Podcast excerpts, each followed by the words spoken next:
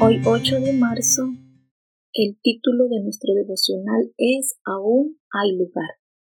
Señor, se ha hecho como mandaste y aún hay lugar. Lucas 14, 22. ¿Cuánto cuesta el minuto en un viaje al espacio? Eso era lo que se iba a definir cuando se subastara un asiento en la nave que llevaría a Jeff Bezos y a sus acompañantes al espacio, según publicó Blue Origin la empresa espacial del señor Besos. Unas 8.000 personas de más de 150 países comenzaron a pujar para conseguir tan preciado asiento. Los que hicieron las 20 mejores ofertas llegaron a la subasta final, que fue transmitida en vivo. Tras 20 minutos de ¿Quién da más? una persona ofreció 28 millones de dólares y con esa cifra ganó la subasta.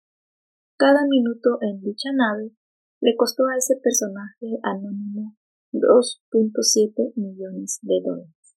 Sin embargo, a pesar de haber pagado esa inmensa cifra, el incógnito acaudalado no pudo viajar al espacio porque tenía otros compromisos el día del viaje, así que pospuso su travesía para una futura ocasión. ¿Qué actividades tenía esa persona como para considerarlas más importantes que viajar al espacio? No lo sé, pero sí me deja atónito su decisión y hasta me siento con el derecho de criticar al desconocido multimillonario por no haber aprovechado la oportunidad.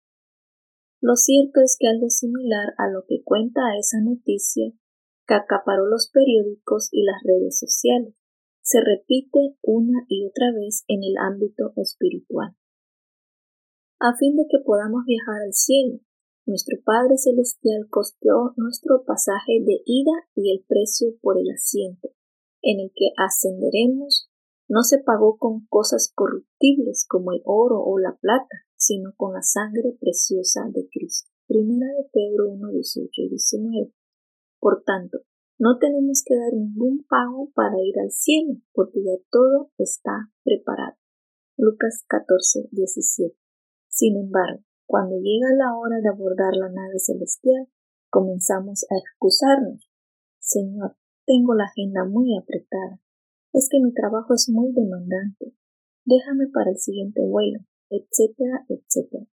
Relegamos a un segundo plano nuestro viaje celestial porque nuestra prioridad son los afanes temporales de la tierra.